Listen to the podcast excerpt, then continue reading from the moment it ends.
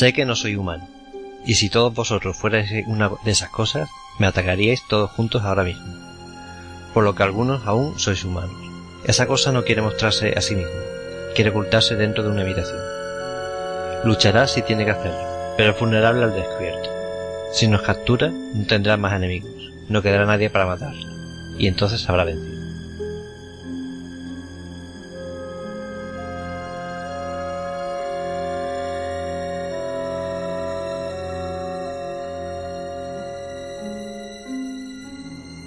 Buenos días, muy buenas tardes, muy buenas noches, lo que sea cuando escuchéis este programa, este DLC que hemos hecho, que teníamos planteado hace tiempo y sobre todo con el tema de Halloween. Eh, estas palabras pues son básicamente las de un personaje, más eh, protagonizado por Carl Russell en una película, un mito en la ciencia ficción y en las películas de, de los 80 como es eh, La Cosa de John Carpenter.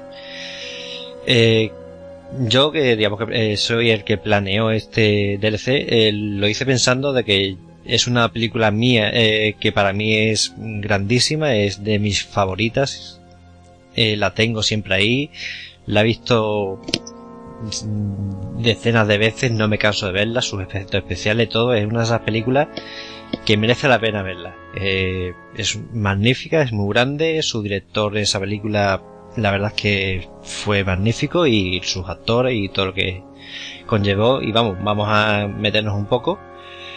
Eh, no solamente con esta película, también con el, la precuela que salió en el año 2001 y, eh, perdón, en el 2011, si no me he equivocado, sí, en el 2011, y el juego que sería un equivalente a, secuela que salió en el 2002, ¿no? Un juego de acción en tercera persona con un poco de grupos de, de gestión de grupos y hablaremos un poco de ello. Eh, me acompaña, yo soy Arak, para quien no me haya reconocido, y mm, el abuelo Cebolleta.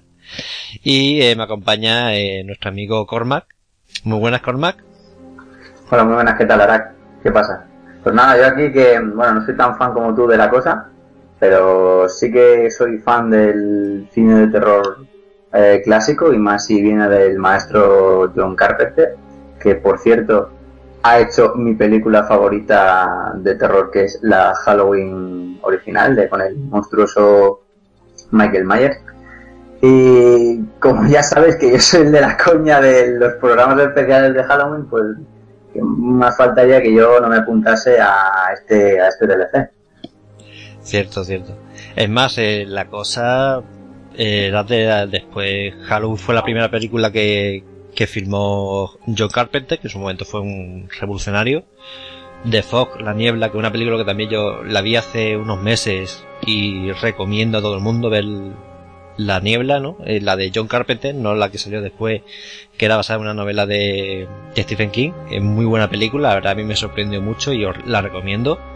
Y esta película, la cosa pues fue una que tuvo mucho más eh, presupuesto y la verdad es que fue una película que en su momento pues eh, le hice mucha, mucha emoción hacerla y bueno, ahora veremos. Os quiero avisar eso, sí una cosa, eh, va a haber spoiler tanto de la película, la esta que vamos a hablar de John Carpenter, de la precuela que salió, en 2011 y del juego también. En ambos avisaré de, todas formas eh, que va a haber spoiler. No voy a destripar mejor todo eh, y cada detalle, pero sí es verdad que el final seguramente os saldrá y seguramente pues si alguien no ha visto esta película y quiere eh, ahorrarse el disgusto de saber el final, pues intentaré si no se olvida decir un momento que voy a decir un spoiler, pero vamos, yo aviso ya desde el principio que va a haber spoiler y bastantes. Bueno, eh, para comenzar un momento, eh, hablaremos de lo que es el embrión. No es el embrión en sí, porque ahí nos tendremos que ir a, una, a, lo que es el, el, libro de donde salió todo esto, pero sí eh, a lo que es el, el, embrión de este DLC de para Halloween que estamos grabando eh, sobre la cosa, ¿no? De John Carpenter. Es una película que se estrenó en 1982, siendo un remake de The Thing for Another World, la cosa de otro mundo, que fue una película del 51, que a su vez, eh, bueno, filmada por su directora Howard House, que a su vez se basa en el libro que, como he dicho antes, el eh, Hugh Gosler, eh, Callair, digamos, se podría decir más o menos, de John W. Campbell. ¿Quién anda ahí, no? Sí, ¿quién anda ahí? Y bueno, la cosa es que la película de John Carpenter realmente es mucho más eh, filedigna a lo que es el libro. Eh, no tan, eh, cosa que no le pasaba, por ejemplo, a la película de Howard House, del 51. Es una película bastante fidedigna por mm, la procedencia y la naturaleza en sí del extraterrestre, ¿no? Recordemos que, mm, básicamente, haciendo un resumen muy rápido, trata de un extraterrestre, un ente de otro planeta, del espacio exterior, que puede adoptar la forma de, de otras formas de vida, ¿no? Eh, digamos, es, es, lo que gira, ¿no? La película, eh, tanto, bueno, tanto las dos películas como el libro. Y por un lado, la de Howard House, mmm, no estoy totalmente seguro, no he visto la película, quiero en un futuro verla, eh, pero si no, eh, sí he leído que digamos que ahí, digamos la procedencia o el origen era un poquito más vegetal y realmente en la película de Joe Carpenter y, tanto, y en el libro también es de más origen animal, ¿no? Y bueno, se ve un poquito eh, sobre el hecho de, de, ello. Decir también que la cosa de John Carpenter es una película que, bueno, es, es una película de culto, pero la basa como a tantas películas que al principio fracasó. Fracasó estrepitosamente eh, pasó sin pena ni gloria. Es más, según he escuchado, Joe Carpete incluso tuvo un poco de depresión porque era una película de la que esperaba mucho.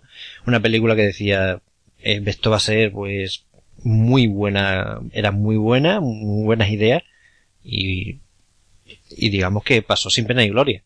¿Qué pasa? Que hubo un problema con esto de los videojuegos muchas veces, eh, no sé, cuánto, eh, me acuerdo cuando la última vez que hablamos de Watch 2, ¿no? Que se iba a estrenar pocos meses después, o pocos días o semanas después. Que GTA 5 y decíamos, y al final lo retrasaron. Pues yo, la cosa de Joe Carpenter se estrenó a la vez más, sí, si no fue justamente la misma semana, casi pareja, a E.T. el extraterrestre, de Steven Spielberg.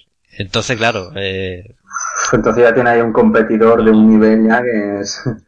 Se la cargó totalmente, es decir, E.T. el extraterrestre, eh, fue, fulminó a la cosa. Y es una de las cosas de los problemas que tuvo en su estreno. La gente lo ve porque fue a ver este, que era un extraterrestre super mega guay y bonito y todo el mundo era jijijaja, ¿no? Claro, la, quizá la magia de Spielberg de ese momento a lo mejor superaba, superaba con creces las expectativas creadas por una, una, un remake de hecho de una, de un thriller de terror del año finales de los, de los, bueno, principios de los 80, que en, en, ese momento, por el tema de que el director ya tenía, bueno, ya se estaba haciendo un renombre, eh, es normal que atraiga a un público de mucho mayor, eh, mayor diferencia de edad, un público mucho más amplio, que no a lo mejor una película que es eh, desagradable, ¿no? Que puede ser desagradable para, digamos, determinado tipo de público y estar determinada a, un cierto tipo, a un cierto tipo de minoría que es más fan de, de este tipo de cosas, ¿no? Que son suelen ser, antes eran más, pero suelen ser más bien poquillos. Claro, eh, tú imagínate, ¿no? Es que tienes E.T., que es una película preciosa, que puedes ir con tus hijos, con tu familia y con quien quieras verla y en tenemos la cosa, ¿no? Eh, que era lo contrario. Tú no puedes llevar a un niño a ver esa película, un niño chico, porque es que, en fin, no puede dormir al siguiente día, ¿no? Así que es normal. De todas formas, según he leído, eh, a George Carpenter le, le ofrecieron ET y dijo que no, es decir, porque estaba pensando en esta película. Fíjate la, las cosas como son, ¿no? Sí, eh, claro, si tú como director tienes una idea en mente y claro, estás trabajando, bueno, te ofrecen a trabajar en algo que casualmente es una, una especie de contraposición a lo que tú quieres hacer, o sea, tú lo que quieres es algo un poco más, más visceral, darle un origen, buscarle un origen biológico, ¿no? Para que sea más, como tú has dicho antes, sea mucho más, más, eh, más, eh, lógico, más, más, más, lógica del, sí, más eh, parecida al libro, más semejante al libro, sí, ahí estamos. Y evidentemente, pues, si tienes tus, bueno, si tienes tus ideales, tus pensamientos, pues evidentemente vas a preferir seguir haciendo lo tuyo adelante si te crees capaz y es un director capaz, pues a, a venderte a la primera moto que pasa. Para que no lo sepa, eh, esto me enteré yo por un, eh, un pequeño programa que hizo eh, Fase Bonus. Eh, ET iba a ser una película más parecida a los Gremlins de lo que fue. Aunque parezca increíble, ET iba a ser un extraterrestre que lo que hacía era torturar a una familia. Vaya. Sí, sí, sí, eso fue una de las cosas que, que dijeron y fue sorprendente, ¿no? Porque fíjate, es más, si esa película hubiera salido, quién sabe si fíjate la, la disparidad, ¿no? Es decir, de ETE a un, que es un extraterrestre feliz y bueno, a lo que podía haber sido y hubiera competido con la cosa, hubiera sido también muy, muy gracioso ver esa competición, ¿no? Dos películas con entes extraterrestres que lo que hacen son es aterrar a, la gente. claro, pero es, eh, digamos que Spielberg tenía, bueno, tenía una visión mucho más, mm, digamos que fue un poco más visionario en ese aspecto, en aspecto de, bueno, de, de críticas y de venta y de conseguir taquillas y demás. Y lo que creó fue una, una imagen del de un extraterrestre que antes no se había dado nunca, o al menos de una manera mm, tan, tan generalizada, ¿no? Que es un, es un estandarte del, del alienígena. Tú cuando preguntas en, cuando tú hablas de alienígena, bueno, te imaginas por una parte el tipo de alienígena que coge y viene y rollo de la guerra de los mundos y quiere cargar al ser humano hasta que vengan los militares americanos a salvar el mundo como siempre. Y luego piensas también, tiene, divides, tiene el cerebro dividido y piensas también en ET, ¿no? Que es en aquel extraterrestre que nada más que quiere venir aquí para, digamos, eh, saludar a los humanos y venir en son de paz y establecer una cierta relación. Tienes razón, Mar, pero es que lo gracioso, que fue también una cosa que me sorprendió, es que eh, quien cambió la naturaleza de ET fue, no fue Steven Spielberg. Eh, él iba a hacer la película así. Lo que pasa que eh, estaban rodando entonces La Arca Perdida, ya y la Arca Perdida, perdida, y la novia de aquella época de Harrison Ford le convenció, reescribió el guion de ET y le convenció para ese cambio. Y es lo, es lo curioso. Es yo. pues mira, una mujer, no, que no sería el primer caso de que en la que una mujer detrás del gran director es la que realmente maneja maneja los hilos sí, sí, sí. De, la película y mira tuvo suerte y la utilizó como musa inspiradora y bueno que prácticamente le hizo el trabajo. Y ya pues pues sacó sacó el exitazo. Sí sí. Vamos y fijaros eh, eh mirando hacia atrás pues eso eh, la cosa pues fue un no vendió mal si tú ves la recaudación, no la tengo aquí, no vendió mal, pero la verdad es que no fue lo que parecía que podía ser, sobre todo un directo como John Carpenter, que venía con un éxito como Halloween, ¿no? Que era en ese momento, fue una revolución en su momento. Bueno, eh, vamos a entrar un poquillo ya en más materia. Eh, la historia, como he dicho, vais a encontrar spoiler, así que a lo mejor no muchos, pero algún que otro importante, así que os, ya os lo digo. Así que bueno, eh, la historia, un muy pequeño resumen, es tenemos eh, la imagen inicial, ¿no? Que es eh, la Antártida, un terreno totalmente blanco, apacible, con el, cielo despejado, y vemos a un perro, un husky, realmente no, no sé si un husky o otro, otra especie de perro, pero más o menos del estilo, todo el mundo creo que nos hacemos la idea, un perro que es precioso además, y lo vemos corriendo y un helicóptero detrás disparándole, ¿no? Eh, eso mientras que vas intercalando imágenes con eh, la base americana de, eh, científica apacible con su vida normal, que está haciendo esto, lo otro, cogiendo cajas, una vida normalmente apacible. Te ves las dos escenas, ¿no? Por un lado una cosa que lo ves extraño y por otro pues eso está, esa vida normal. Llega el perro allí, a la base americana, llega el helicóptero y bueno, al final estalla el helicóptero y mueren los, los noruegos, ¿no? Son estos que estaban disparando al perro, son noruegos. Aquí empieza pues, ¿qué ha pasado? ¿Qué no ha pasado? Eh, ven que son noruegos y bueno, lo típico, tienes el mapa y dice, bueno, hay una base de Noruega, Noruega a tantos kilómetros, vamos a ver qué ha pasado. Esto es muy raro. El perro se queda allí en la base y bueno, eh, se van unos, unos eh, protagonistas, entre ellos Carl Russell, que es el protagonista principal, Matt el que es el doctor y otros va pues se van para allá pues, a mirar un poco qué ha pasado. Y bueno, pues vemos eh, que se van, eh, vemos que ese perro se queda allí, vemos el perro interesado en cuando ellos se van en el helicóptero y una imagen que mm, digamos que después se puede entender un poco y es cuando el perro llega un momento, pues entra a una habitación. Y ahí se cambia ya la escena al tema de, la, de la base noruega. En la base noruega, pues está ardido, se ha quemado y bueno, encuentran lo que ya es la nave espacial. Encuentran un bloque de hielo que había algo y encuentran algunos seres extraños quemados. Eh, la película sigue, sigue, sigue, ya sigue todo el trayecto y ahí pasa lo que pasa y la verdad es que muere casi todo el mundo. Por no decir casi todo, ¿no? Quitando el final, que bueno, os lo voy a decir, esto es spoiler, así que tened cuidado. El final quedan únicamente dos supervivientes. McRady, que es Carl Russell, y el negro, que es un rato bastante famoso, que no me acuerdo ahora cómo se llama. Que bueno, es lo que te iba a decir, eso tiene un poquito de debate, ¿no? Porque el final es un tanto incierto. Es como se quedan ahí, te los enseñan en el último momento con vida, pero es que tú realmente no sabes lo que pasa después. Ahí es la cosa. Es decir, una de las cosas buenas de esta película es, y viendo la película en general, es quién es el bueno, quién es el malo. Y tú ves a todos los personajes que tienen su, sus actitudes, sus pros y sus contras, pero es que de pronto te encuentras una cosa. Como lo que hace el extraterrestre es simular a otros seres vivos de tal forma, es decir, tanto física como mentalmente, quién es quién. Es y es una de las cosas que uno no sabe. Es decir, tú llegas a la película, tú ves la película, yo me la he visto, yo no sé si cerca de 20 veces. Y mm, incluso he leído que tanto John, eh, John Carpenter como Carl dicen que ellos no saben realmente cuándo se han infectado los, los, los distintos grupos de personajes, ¿no? Y una de las cosas que dice, dice, bueno, ¿será bueno? ¿Será malo? ¿Será un extraterrestre? ¿No lo será?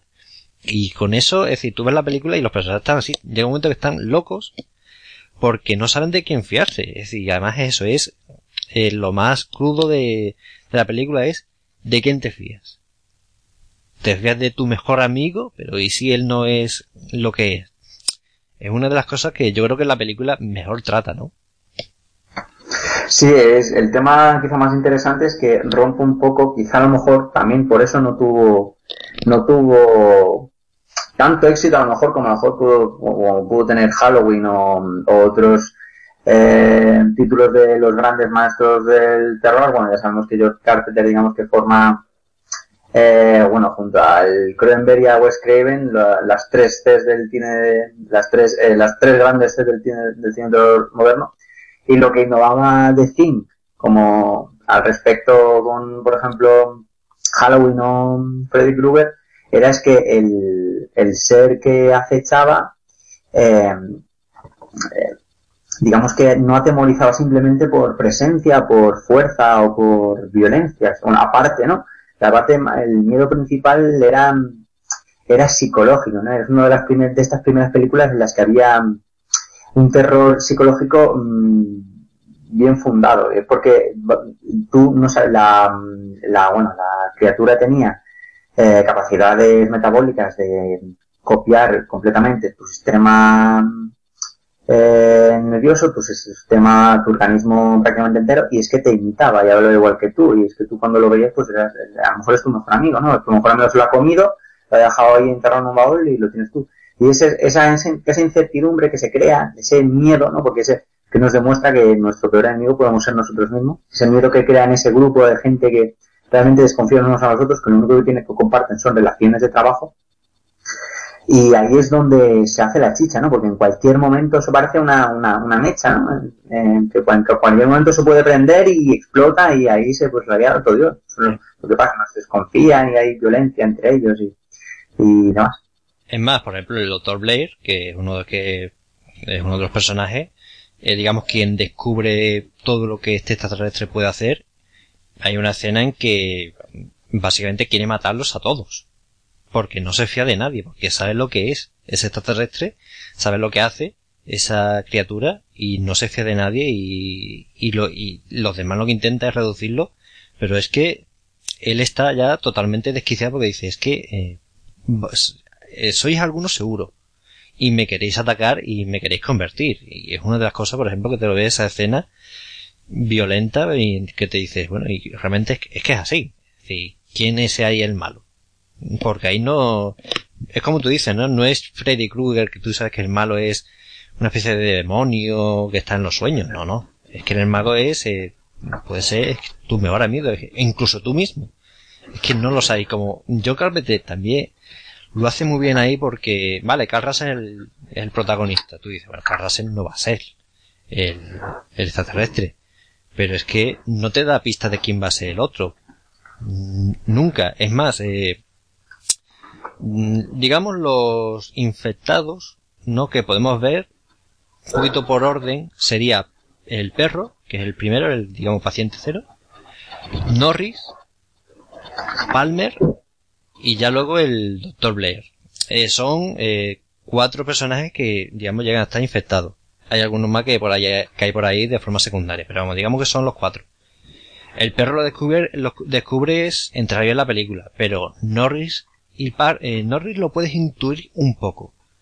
Palmer, eh, que es cuando están atados en las sillas, mm, hombre, también lo puede, no lo intuyes, que no sabes cuándo ha sido. Y el doctor Blair pues dice, podría ser por, pues bueno, lo encierran para aislarlo y podría ser, ¿no? Pero Norris, por ejemplo, eh, que hay un momento en el que están eh, dando vueltas por la base y se le ve a él que está teniendo una especie de ataque al corazón, tú no tienes idea de que es el extraterrestre. Es que además que la primera vez yo me acuerdo que lo vi, es que me sorprendió porque fue en plan, ¿cuándo estás infectado? Y Palmer ni te digo. Sí que es verdad que eso que has dicho tú antes de, mm, no, porque es, ya es una, como una mecánica que, se repite, ¿no? Cuando tú no sabes realmente quién de tus amigos puede atacar, porque eso ya es, ya a partir de eso, bueno, es un poco clásico, ¿no? De algunas películas de terror que incluso tu, tu mejor amigo puede ser tu mejor enemigo. La estrategia que se suele utilizar siempre es el, es el de coger a, esa, ese sospechoso y encerrarlo encerrarlo durante el resto de la película, pensando que bueno, que puede ser uno de los principales sospechosos o puede se ha vuelto loco y se quiere cargar todo el mundo. Y eso al final eh, puede incluso acabar perjudiciando a ese personaje tanto o, más como si podría aparecer la cosa de matarla, ¿sabes? Que lo tienen ahí encerrado con miedo, que puede, digamos, bajar los niveles de cordura.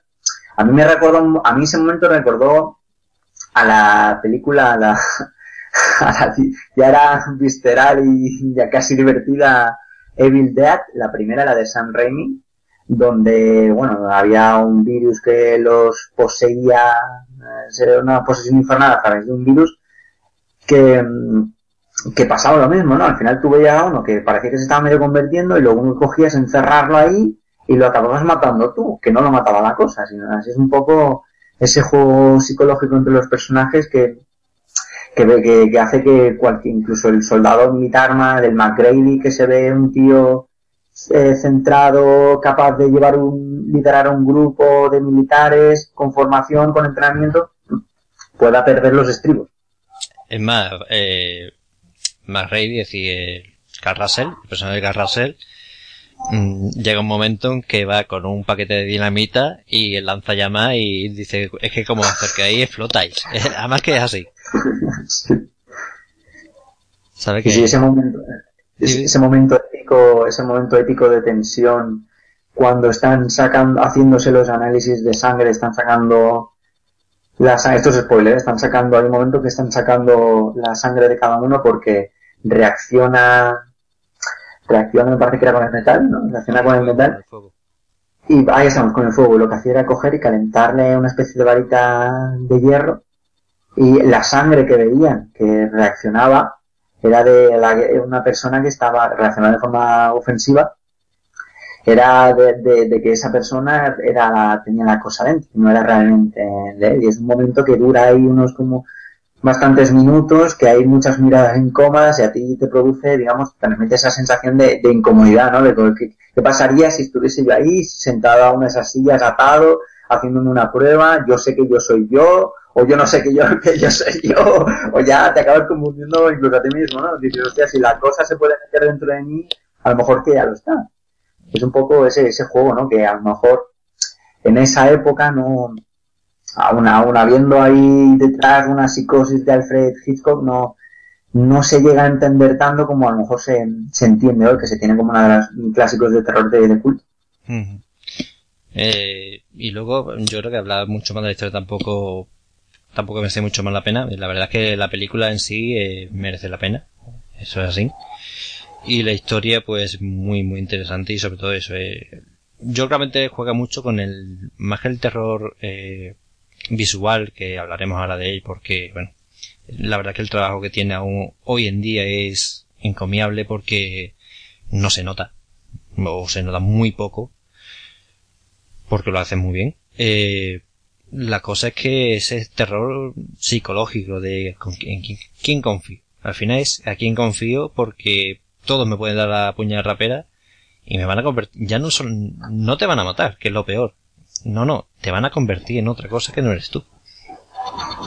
Claro, ahí hace mucho el, tema de, bueno, de las necesidades humanas, ¿no? Somos, somos personas, somos seres gregarios y no podemos ir a nuestra bola, aunque por mucho lo intentemos, ni ser totalmente totalmente independientes. Necesitamos a alguien, personas con las que confiar, personas con las que trabajar, con las que estar.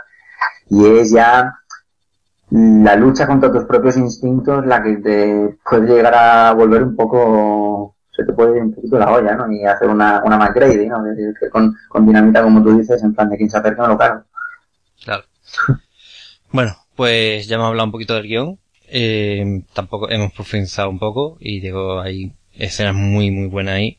Pero una de las cosas que se fundamenta el, la película es la, sobre todo, es, bueno, ya no solo el guion y la historia y la trama, en la apartado visual y sonoro, ¿no? Que hacen un trabajo excepcional.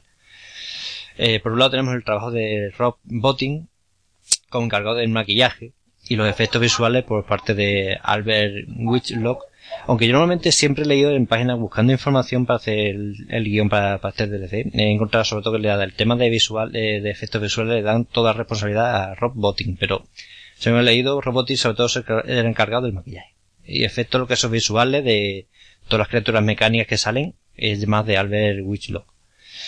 Bueno, pues centrándonos aquí, para que hagáis una pequeña imagen en la cabeza, Rob, eh, Botting ha un, un creador de, bueno, de efectos especiales. Todavía está vivo, tiene, bueno, nació en el 59. Y bueno, para películas así que ha, que ha estado, eh, que ha estado dentro, King Kong del 76, Peraña del 78, The Fog, que como he dicho de, de Joe Carpenter de, del 80, película que como he dicho tenéis que verla. La Cosa, eh, así, películas que yo que esté viendo, así, Robocop, Desafío Total, Robocop 2, Robocop 3, bueno, esa ya, en fin. Seven, por ejemplo, también estaba incluido. Mimi, Misión Imposible. Eh, Deep Rising, que no sé si, ¿te suena a ti esa película, Mark? No. Esa película eh, no es muy buena, pero está, está bastante bien. Eh, una película de monstruos muy típica, pero que a mí me resultó resultona. Me gustó. Eh, Miedo a Las Vegas, El Club de la Lucha. Sabéis que es un, la verdad que es un tío que se ha, se ha movido mucho y es bastante famoso y bastante conocido. Por otro lado, eh, Albert Wichlow, pues, este murió, eh, nació en el en 1915 y murió, murió en el 95, en el 99, perdón y ha recibido bastantes premios y bueno, se metió, va, parece ser que está en bastantes películas de, bueno, por ejemplo, Terremoto 74, Gristor, la llena de Tarzán, eh, El Señor de los, de los Monos, de Levin Leach, la versión de, no, perdón, la versión de Dune, de Levin Leach también, en bastantes cosillas, la verdad que son, eh, encargados, bueno, y premios ha tenido más algún que otro, ¿no? premios Saturn, premios a la Academia por Terremoto, algún que otro Emmy. Son personajes que son bastante importantes y la verdad es que su trabajo en el, en la película es impresionante. Es decir, yo, como lo digo, es de la película junto, yo diría que junto a Terminator 2 y bueno, más películas, ¿no? Pero que te ve los efectos especiales, te lo veo hoy en día con todo el avance que hay y a mí, yo me quedo impresionado porque están hechos de puta madre. Es decir, tampoco se notan tanto los hilos. Eh, está hecho todo tan bien, el maquillaje, todo que, hombre, tú puedes decir, hombre, no es realista o esto o lo otro. Esos efectos especiales así, a mí me siguen eh, pareciendo increíbles, siguen fascinando y creo que son muy, muy, muy grandes. La verdad que la escena en que la cosa va evolucionando, va cambiando, está muy, muy bien hecha. También, más que nada, es como, como hemos, como has comentado tú antes, el tema del terror visual. Más lo que sería más, más visceral, más, más asqueroso, que repugne, que realmente te das cuenta de que estás delante de una criatura que no es de otro mundo, que no tiene ese tipo de, que no tiene organismos conocidos y que a lo mejor su sangre no es roja, sino es verde. Ahora mismo estamos acostumbrados porque eso de antes sí que es verdad que había mm, como menos, menos pudor al hacer este tipo de, de cosas, ¿no? De sangre tan, tan, tan, tan, tan asquerosa y tan desagradable. Ahora sí que es verdad que está un poco más cortado y que aunque haya películas que tiendan al gore fácil como Show o, o bueno, similares, eh, nos acabamos al final acostumbrando, nos acabamos acostumbrando y digamos que esa ese, ese vite del pudor está un poco más, más censurado y se tiende a cada vez enseñar menos sangre. Por así, para que me entendáis. Y mm, haciendo yo, si tuviese que hacer una especie de top 3 o algo así, junto con mm, eh, junto con Reanimator y Evil Dead, la primera original, es que eh, jamás he visto una película más asquerosa. en que me produzca tanto tanto asco el, el, ese bicho, ¿no? Que aparte de que te pueden poner por miedo, por terror y por todo lo que hemos dicho, es que encima te da asco, es que lo tiene todo. Es que nada más que le hace falta una suegra ya para que lo odies. Creo que eso lo, lo, eso lo clava. Sí que es verdad que, claro, según la época que es, no puedes comparar a lo mejor una sangre de Saw 7 con una de esa época que, claro, a pesar de estar muy bien hecha, pues no, la tecnología avanza. Es que igualmente, es que te cuesta mirar a la pantalla cuando estás viendo la película, porque le está saliendo un chorrito de sangre verde ahí, porque tiene medio ojo en un lado y la boca en otro, y es, es incluso desagradable. Ni, siquiera el remake de la cosa, que a mí me gustó mucho, de la, eh, la protagonizada por la Elida Winstead, que hablaremos, eh, me dio tanto, tan, tan asco como, como la primera. La cosa es que, por ejemplo, eh, lo que tú estás diciendo de la, del, de la precuela, queramos o no, yo una cosa que al menos que me da cuenta es que eh, los efectos especiales cuando son hechos por ordenador, comparados con los que son, digamos, más artesanales, ya sea con robots, más maquillaje, se nota la diferencia en, porque se ve, digamos, mucho más, queras o no, aunque avance la tecnología, eh, yo creo que eso se ve muy bien en, ciertas ciertas películas. Aunque avanza la tecnología, eh, tú ves una, un gráfico, y lo, lo vemos en el tema de los videojuegos, ¿no? Cuando te hablan eh, gráficos fotorrealistas, tú aún disciernes entre muchas, no siempre, pero muchas veces entre lo que es el gráfico de un videojuego y la realidad. Y la película, digamos, pasa eso, con los efectos especiales anteriores, ¿no? Más artesanales, eh, tú ves que eso es real. Es decir, eh, ese bicho está ahí, puede que no sea real porque el bicho realmente no exista, pero eso está ahí. Eh, cuando la luz incide en, en, el bicho, eh, les lo han recubierto con cierta base de lo que sea que refleja. Se ve mucho más orgánico, ¿no? Mucho más verdadero que quieras o no. Un gráfico por ordenador que sea todo lo avanzado que tú quieras, pero aún no está, aún se ve las diferencias, ¿no? Yo creo que eso también es muy importante, lo que tú dices. Sí, Sí, sí, perfecto. Es más, es que estoy totalmente de acuerdo. Además es un tema muy interesante. Me alegro que lo saques porque, por ejemplo, a mí me gusta, yo soy muy fan de las guerras de, la guerra de las galaxias y siempre tengo un amigo también que es muy fan que siempre mm, al final, cada año, cada dos años, acabamos viendo las seis. ¿no? Y una, uno de los detalles que más, que más, que más nos quedamos, porque yo, bueno, me he quedado viendo las antiguas y luego vienen las nuevas, es por ejemplo, el, el cambio de Yoda de la primera a la segunda película de la nueva trilogía. En la segunda película pasa a ser digital, la primera sigue siendo un muñeco.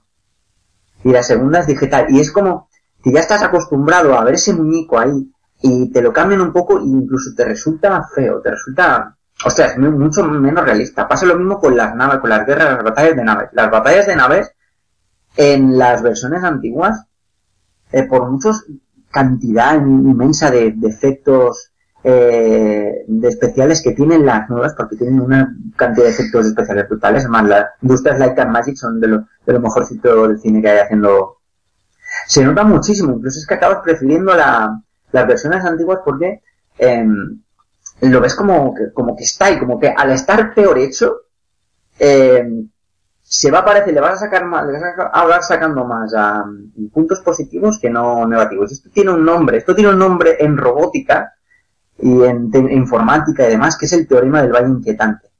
Que yo me enteré de eso, eh, es que me acuerdo perfectamente ese programa del podcast de Badejuegos, del, de, del antiguo. Que el teorema del valle inquietante trata de cuando tú estás comparando dos, eh, dos programas, dos cosas, sea videojuegos, sea películas, sea efecto especial, sea robot. Uno a lo mejor eh, tiene unas ciertas limitaciones, técnicas, como puede ser, por ejemplo, un Counter Strike, y otro a lo mejor eh, está más, a, más avanzado el tiempo e intenta parecerse más a la realidad, como puede ser, por ejemplo, Beyond Souls, ¿no? que hay captura de imágenes y demás. Pues hay una tendencia, una clara tendencia humana a, eh, digamos, que esas, esa, esa nueva tecnología, eso que se parece cada vez más a la realidad, sacarle constantemente defectos eh, para no para no que no para que no parezca tan humano que no se asemeje tan. En plan oye esto tiene muchos fallos pero es que te tiendes más a fijarte en los detalles negativos y por lo contrario cuando hay menos trabajo ahí o una tecnología más antigua tiendes a asemejarlo más en la realidad como a ser más positivo porque lo ves tan es como como si hubiese en nosotros un miedo natural para que las cosas eh, que no son humanas no se volviesen, no se vuelvan tan humanas. Como vemos a lo mejor los, la, la, calidad de efectos especiales de las antiguas de Halloween tan alejadas de la, de la realidad, no nos da tanto, tanto reparo y digamos que le, sacamos, estamos un poco más optimistas con él, le sacamos más puntos positivos. Pero a lo mejor si miramos una película actual como que nos desagrada, como lo vemos ya, eh, que, no que llega la, atrae el concepto de la, de la deshumanización, que no, que esto no puede ser real, esto es demasiado perfecto. Y, es algo muy curioso. También creo, ¿no? Eh, yo creo que el tema de la luz también es muy importante. Y yo me acuerdo hace, hace años que, bueno, me, eh, estaba en ese momento estaba de moda la serie Caminando entre dinosaurios, una vez, creo que de la BBC. Ostras, qué grande. Exactamente. Bueno, pues me acuerdo que me dijeron, los dinosaurios de Caminando entre dinosaurios eh, están, eh, están peor hechos que los de Parque Jurásico. Y yo le dije, no, es que el problema es que en Parque Jurásico siempre, o la mayoría de las veces, la luz es o muy artificial y muy pobre, o realmente es, era de noche, es decir, normalmente, vale, hay una parte que sí es verdad que es de día, pero digamos, las escenas, por ejemplo, del tiranosaurio, de los reactores, del dilofosaurio, son escenas donde es de noche y se ve muy poco y realmente tú ves los dinosaurios y dices que realmente parecen de verdad, ¿no? En cambio te vas a caminando entre dinosaurios, entre dinosaurios y como siempre era de día, se veían más falsos los, animales. Yo creo que eso también... Claro, es, creo que también eso influye mucho, ¿no? El tema de, de la luz y cómo se juega con ella. Si tú juegas, eh, porque hay muchas películas, antiguos los 80, que tú ves los efectos gráficos, los efectos visuales, y tú dices, oye, pues no, no me cuadra. Coño, Terminator 2, eh, perdón, Terminator 1, ¿no? O ciertas escenas de Terminator 2 incluso. Hay escenas que es de Terminator 2 y mira que tiene un trabajo ahí increíble que no, no, no cuadran, ¿no? No dice, uno lo ve y dice, es que no me, no me lo trago, ¿no? Y en cambio ves, es que también el tema de la luz creo que hace muchísimo, muchísimo ahí. Sí, eh, te doy toda la razón, es más, eh, por darte un caso reciente que aquí se habló, no sé si te acuerdas de, eh, cuando hicimos aquí el comentario sobre Assassin's Creed 3 y esa técnica tan que aquí calificamos como rastrera de llenar todo el paisaje de niebla para aparecer, bueno, ocultar ahí los pequeños defectos gráficos. Yo creo que tiene todo lo que ver, como por ejemplo el paso de la digitalización, eh, por ejemplo, en, comparando Jurassic Park con Carmen de Dinosaurios, que para mí, por ejemplo, no tiene, no tiene un punto de comparación ninguna, pero para compararlos, eh, sí que es verdad que al, de la forma en la que estaba hecha el Tiranosaurio Rex por la noche, que luego se ve por el día no parece tanto. Luego, luego hay una escena final ahí en la primera película que lo ves, que la ves en, que lo ves de día ahí con los velociraptores y no parece tanto, pero sí que es verdad como eh, está en lo oscuro, la escena esa del tiranosaurio Rex persiguiendo al coche, eh, llueve, se ve mal, parece más real, es más, parece, da más pavor, yo creo que parece más real porque da más pavor, porque es como, es una criatura que ha salido, de la, de la oscuridad, del infierno para perseguir, porque es como lo idealizan al tiranosaurio rex.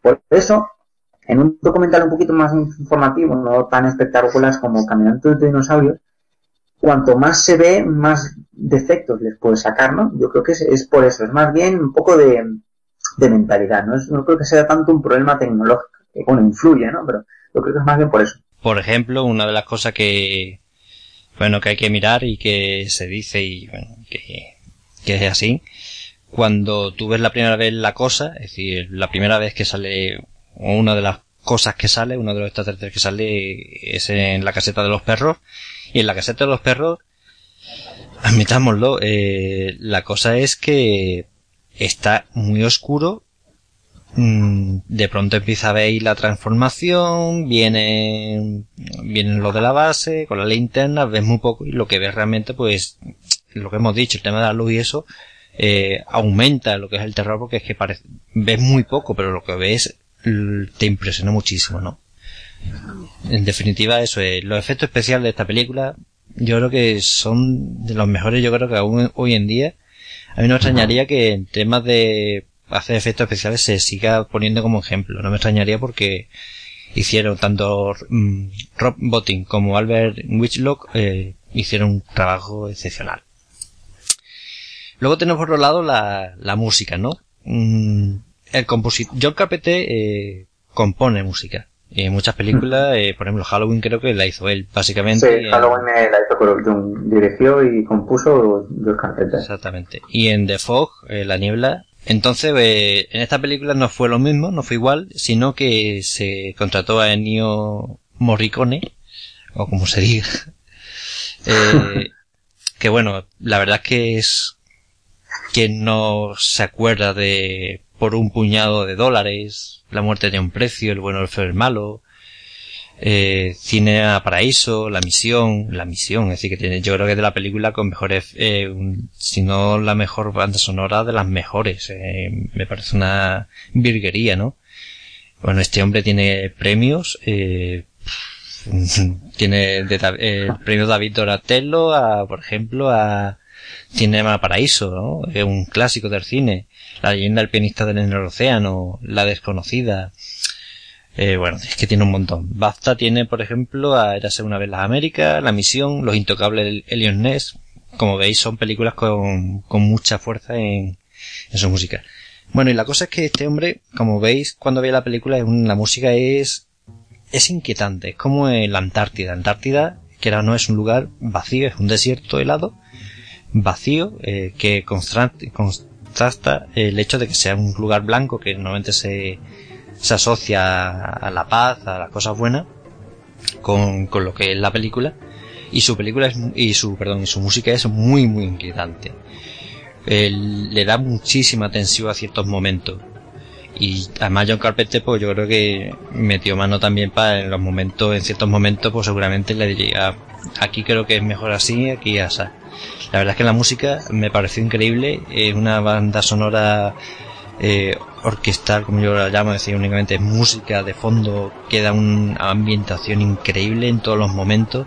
El final, que ya hemos contado cuando vemos a esos dos personajes ahí solos, en medio de una base derruida, con esa música inquietante que no sabemos lo que realmente va a pasar, porque no sabemos si los dos son humanos o no lo son, no, no lo son, es que no tenemos ni idea.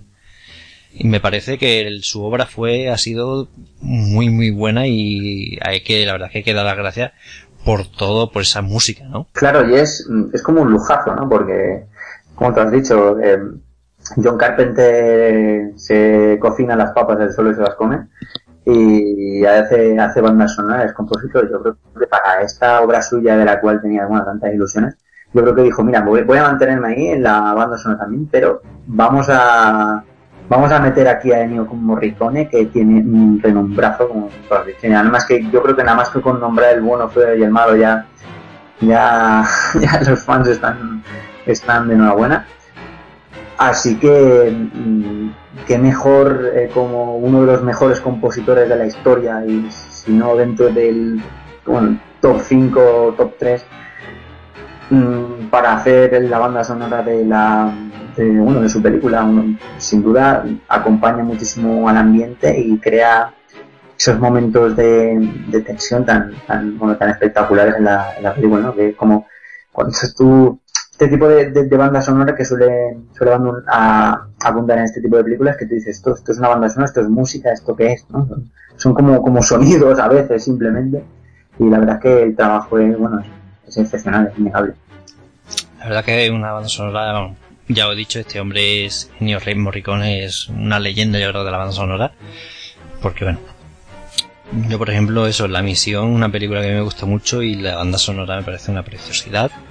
Yo, Lo Intocable de Leonel me parece, hay partes de la película que es que la banda sonora da tal fuerza y aquí pasa igual.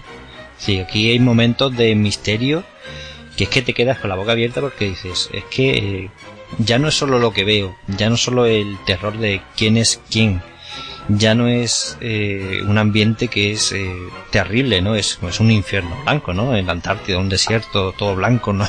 Civilización está a kilómetros y kilómetros. Y ya esa música de, de terror, de, de qué va a pasar, ¿no? Me parece, bueno, uno de los apartados.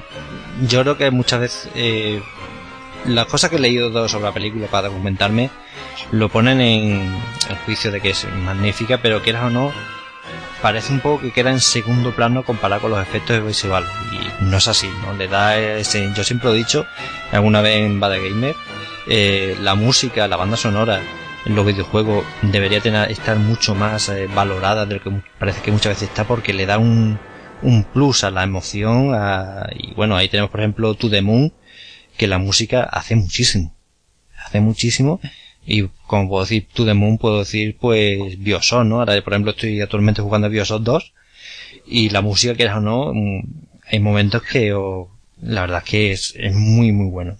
Y este hombre, pues, junto a Joe Carpenter, pero principalmente él, hizo una gran cosa en esta película y la verdad es que hay que darle las la gracias por, por eso que, no, que nos dio, ¿no?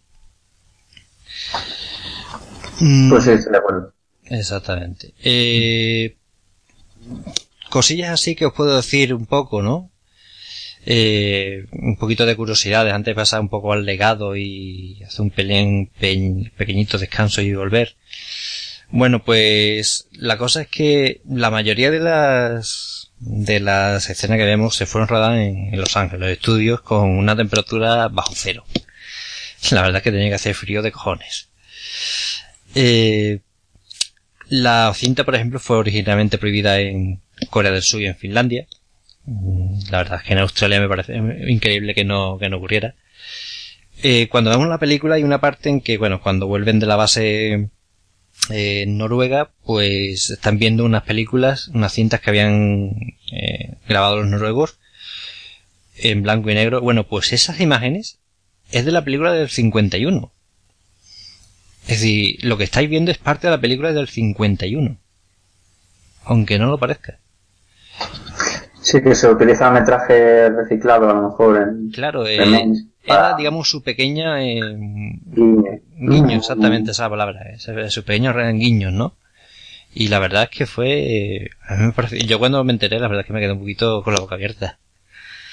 Luego una cosa que se diferencia y mucho con la película de, con la precuela de 2011 es que la única mujer que hay era bueno, en su momento era la esposa, la ex esposa de Joe Carpenter, Adrián Barbeu, que bueno que era la, la voz de la, del juego de ajedrez de rodeado de McReady, que al final muere porque McReady pierde una partida contra ella, contra la máquina.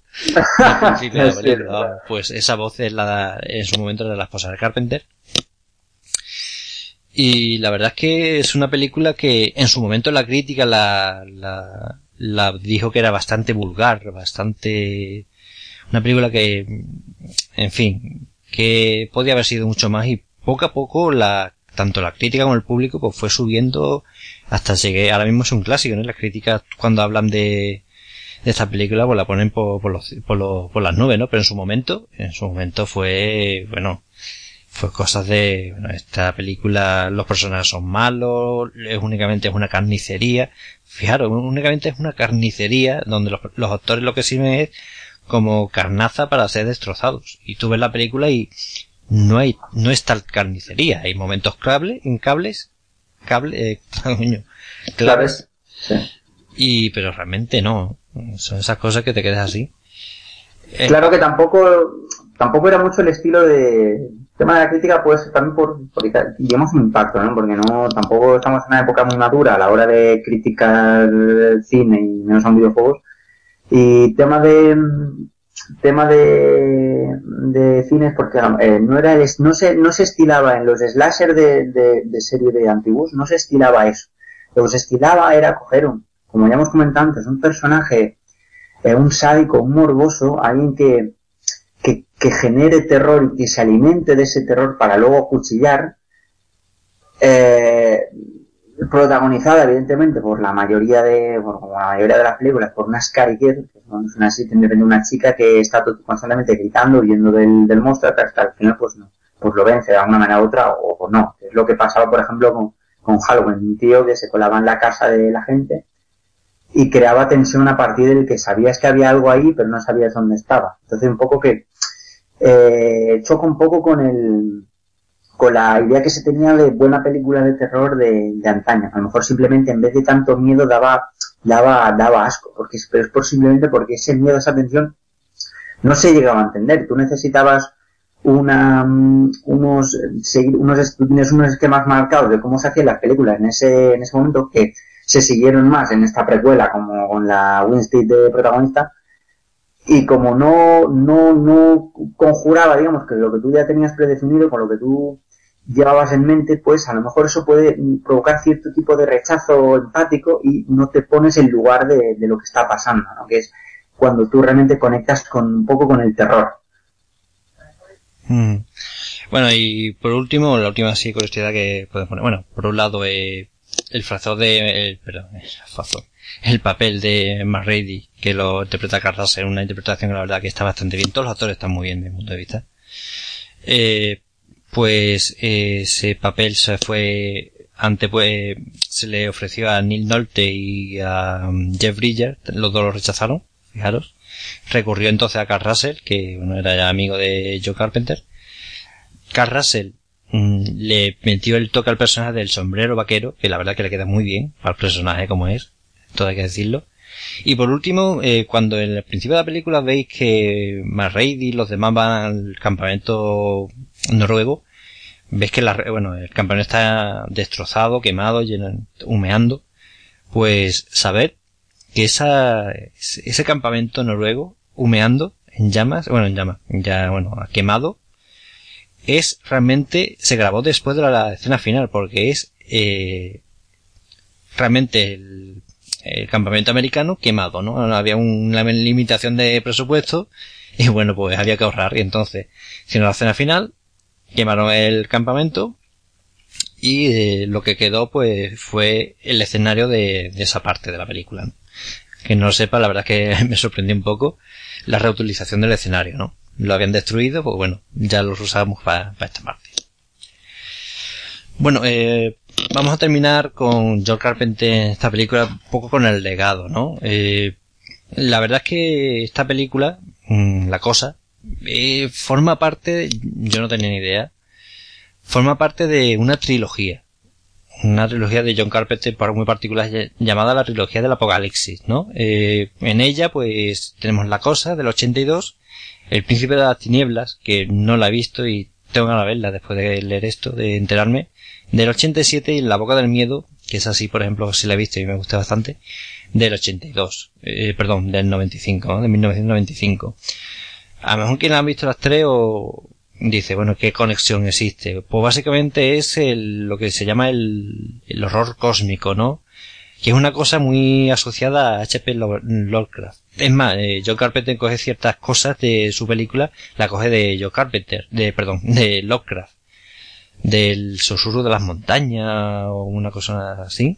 Y es una cosa que, bueno, pues, eh, que hizo él, que lo planteó y aunque parece que son películas totalmente inconexas, él las engloba en esa trilogía del apocalipsis. Yo me quedé un poco fascinado y la verdad es que es bastante interesante, ¿no? Y bueno, ese horror cósmico a lo desconocido, a lo diabólico, a, la verdad es que fue bastante curioso. A mí me resultó bastante, bastante curioso y la verdad es que muy, muy bien.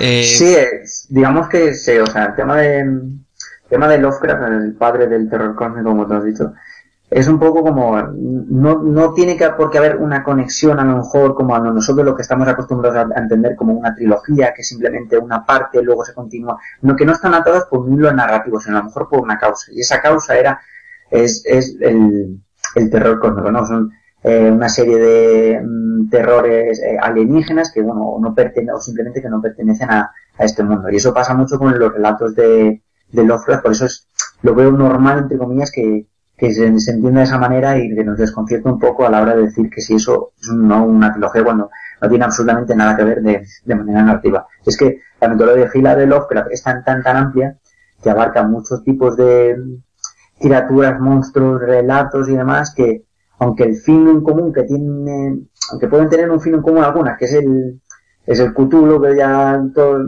conocemos todos, pero sin embargo, que todo viene, todo proviene de, eso mismo, ¿no? De, qué, es lo que hay más allá de en el espacio. Cierto. Y bueno, eh, para terminar con esto, pues decir que el tema del legado, la película de Joe Carpenter, como hemos dicho, es una película ahora mismo de culto, que en su momento no tuviera la repercusión que ahora mismo tiene. Pero hay que decir una cosa, eh, esta película ha dado como resultado, ¿no? En un universo expandido, como por ejemplo los cómics de Dark eh, Horse, que son cuatro números y digamos que se centra en lo acontecido después del final de la película, ese qué pasará ese, con esos dos personajes.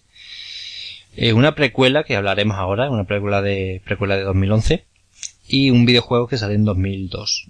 Eh, la realmente es interesante eh, ahondar un poco porque la historia en sí sigue dando más. Es decir, incluso la película daba una segunda parte si queríamos porque no resolvía todas las incógnitas, cosa que desde mi punto de vista eh, le queda muy bien. Es decir, muchas veces estamos acostumbrados acostumbrándonos a que nos tienen que resolver al final de la película todas las incógnitas. Yo creo que muchas veces eso resta, digamos, valor a, a, la obra, ¿no? Y en este caso, pues te quedan incógnitas muy importantes, ¿no? Es más, eh, una de las labores, de las de los juegos que uno hace, que me recuerda un poco a las, las nubes, es, eh, Peliculón. Sí, sí, peliculón. Yo la vi hace unos meses y me quedé impresionado. Mm. Y bueno, una de las cosas que yo, que uno cuando revé la película es, eh, a ver si ve el momento en que es eh, infectado por el extraterrestre X personaje que tú sabes que al final eh, estaba infectado y realmente no, no se puede saber, ¿no? Bueno, pues vamos a hacer un pequeño descanso, a escuchar un poquillo de musiquilla y ahora volvemos con la, la cosa de la, la precuela, sí, la precuela de, de esta película.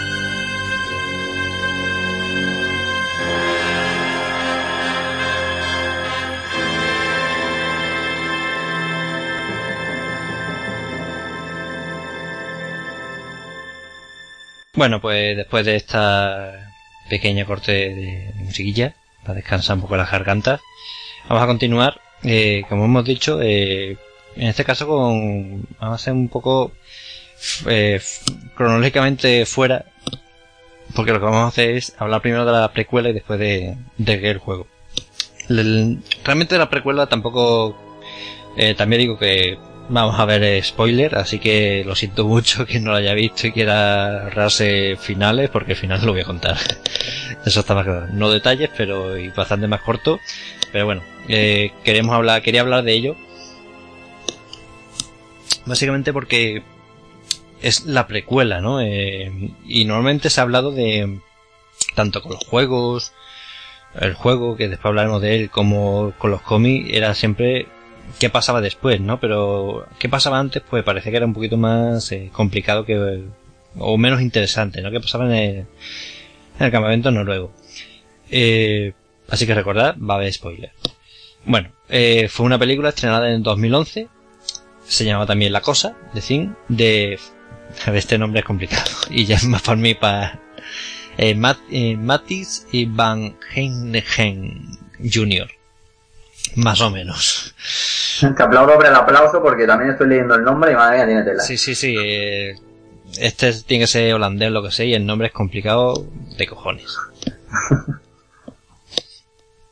bueno, como he dicho, se centra en lo ocurrido en el campamento noruego. Es más, el final de una película es el principio de la otra. la escena del, helicóptero y el perro, vamos. Bueno, en la película, pues, eh, una cosa que tiene que, que hay que destacar y mucho porque esta actriz yo la, me enamoré de ella en Scorpion. Ah, Está tremenda, es guapísima. sí, sí, claro. Es que tú no has visto Greenhouse, entonces. tú no has visto Greenhouse de Quentin Tarantino, es donde te vas a poner de María de No, esa se la he visto yo. Pero para que esa... Sí, Green... espérate, Greenhouse, Greenhouse. Greenhouse, la que hizo de animadora. Uy, uy, uy, aquí se calienta el ambiente. La que hice, espérate, ¿cuál es con, eh? Eh, la que hizo con Robert Robbie, que, eran, realmente eran dos, bueno, son dos películas que eran una sesión solo. Sí, pero esa la dirigió Quentin Tarantino. Eh, vale, vale, ya sé cuál es. Y sí que Carras es el, el malo, es el del coche, vamos. Exacto, ahí estamos. Pues ahora no me acuerdo de ella, tengo que mirarlo entonces.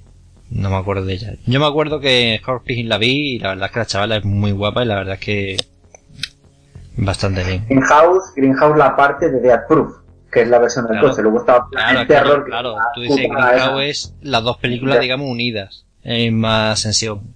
Sí, es la, mm, la, biología esa extraña. Bueno, la verdad que esta actriz, pues, muy guapa, la verdad que guapísima, esta tremenda chavala. eh, del 84, de un año menos que yo, fíjate. No importa ya conocerla y tomar algo con ella. y bueno, la verdad es que ha hecho desde 2005 que empezó su filmografía hasta 2015 que tiene películas, pues está haciendo cosillas bastante, bueno, no está mal, ¿no? Tampoco... No, no, muy, no es muy destacable su carrera, sinceramente. La verdad es que no. Pero bueno, eh, ella estaba ahí, ella es la protagonista, y es más, y también hay otras actriz, que ahora no me acuerdo, no recuerdo el nombre, que bueno, es sorprendente que también haya otra actriz por la cosa que dijimos antes, ¿no? En la película. Eh, te lo voy a decir el nombre, Kim Babs, Bubs, con B U B B S. No Bubs de tetas, no, no, Kim Babs. Vale. Que la cosa es que antes la anterior película te encuentras que hemos dicho la, la esposa en su momento George Carpenter era la única eh, actriz y no era actriz era la voz del ordenador donde juega al principio McGray el, el, el, ajedrez, que la quema, porque que la quema, le echa un, pierde le echa una, vale, vale, vale, ya me acuerdo de ella. Hostia, pues claro, es que ahí está bastante más joven.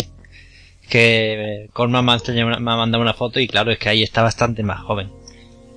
Y que no se nota. bueno, pues la cosa es que, también muy guapa. La cosa es que te vas de ninguna actriz a de pronto dos actrices y una de ellas la, la protagonista principal, ¿no? Esta, protagonista pues una eh, experta en es una paleontóloga es una experta en animales en extraer animales del, hielo y estudiarlo no Y bueno, la llaman porque han descubierto algo, han descubierto algo y quieren que vaya. Ella va para allá, para la Antártida, este, y bueno, ve, entra en un, en un campamento donde hay una mujer y lo demás son un montón de noruegos y un par de americanos. Y bueno, además se ve claramente eh, con los dos americanos quién va a ser el, el ligue, ¿no? Entre comillas, porque bueno, ahora contaremos los demás. Además era, estaba discriminada por eso mismo, ¿no? Exactamente. había un rifirrafi entre noruego y americano que simplemente por el hecho de ser americana y ser joven y, Y ser mujer. y guapa, además, y ser mujer, ahí estamos, estaba ya directamente dis- discriminada. Sí, la, que es el, digamos, el jefe científico, no, sí, el jefe de la estación, jefe científico y el que era el director. Eh, los máximos responsables de, de la estación, el- cuando va avanzando la película, que ya se descubre, eh, bueno, descubren la cosa, ¿no? Bueno, descubren la nave espacial, eh, desentierran la cosa, la cosa se, se despierta, eh, bueno, la tienen allí congelada, está bien, y eh, uno de los jefes, digamos el jefe de, de la investigación, quiere hacer un análisis de celular y le, ella le dice, oye, no lo hagas porque no sabemos si es una cosa de esta- de- del espacio, no sabemos qué va a pasar. Y básicamente eh, después la coge y le dice, primera la última vez que me haces esto delante de, de los demás, ¿no? Es decir, tú aquí eres una mandada y punto pelota. Y digamos, yo creo que en ese momento está muy bien el hecho de que es lo que es. Él- ella, ella es una mujer y que ha venido ahí eh, contratada. Y sobre todo es eso, es una mujer. Y ahí esa discriminación a mí me gustó mucho por el hecho de que se nota ese machismo que es eh, actualmente en la ciencia hay ese machismo y en su momento en los años en la película está entre los años 80 pues imaginaros no y bueno la película pues se va desarrollando y pues vamos viendo cómo va la cosa y bueno llega al final en que básicamente pues mm, destruyen a lo que es la cosa te está en el quitar mi nieves viene el spoiler gordo gordo. Tenemos al noviete que se veía que era noviete americano y tenemos a ella. Ella se da cuenta de una cosa y lo quema. Incluso en el montaje eh, aparece el sonido que hace la cosa al quemarse. Pero siempre te queda la duda que digamos que es la diferencia entre la película de John Carpenter y, esta, ¿no? La de la de Matis. Mm, ¿Realmente era una cosa o era humana? Es decir, ¿ha asesinado a una persona inocente o ha asesinado o ha matado a una cosa? Yo creo que ese final es lo que a, ciertas personas eh, pidió o pedía o se ha podido quejar eh, del final de Carpenter, ¿no? Y en cambio aquí, pues digamos, te lo resuelve de esa forma y al final te queda la misma incógnita. ¿Lo ha hecho bien o lo ha hecho mal? Claro, es que es ese. mm, O sea, como estaba un poco más adaptada a los, a los tiempos actuales, quizás la inclusión de incluso de la, de la protagonista, de Mary, eh, afecta un poco a.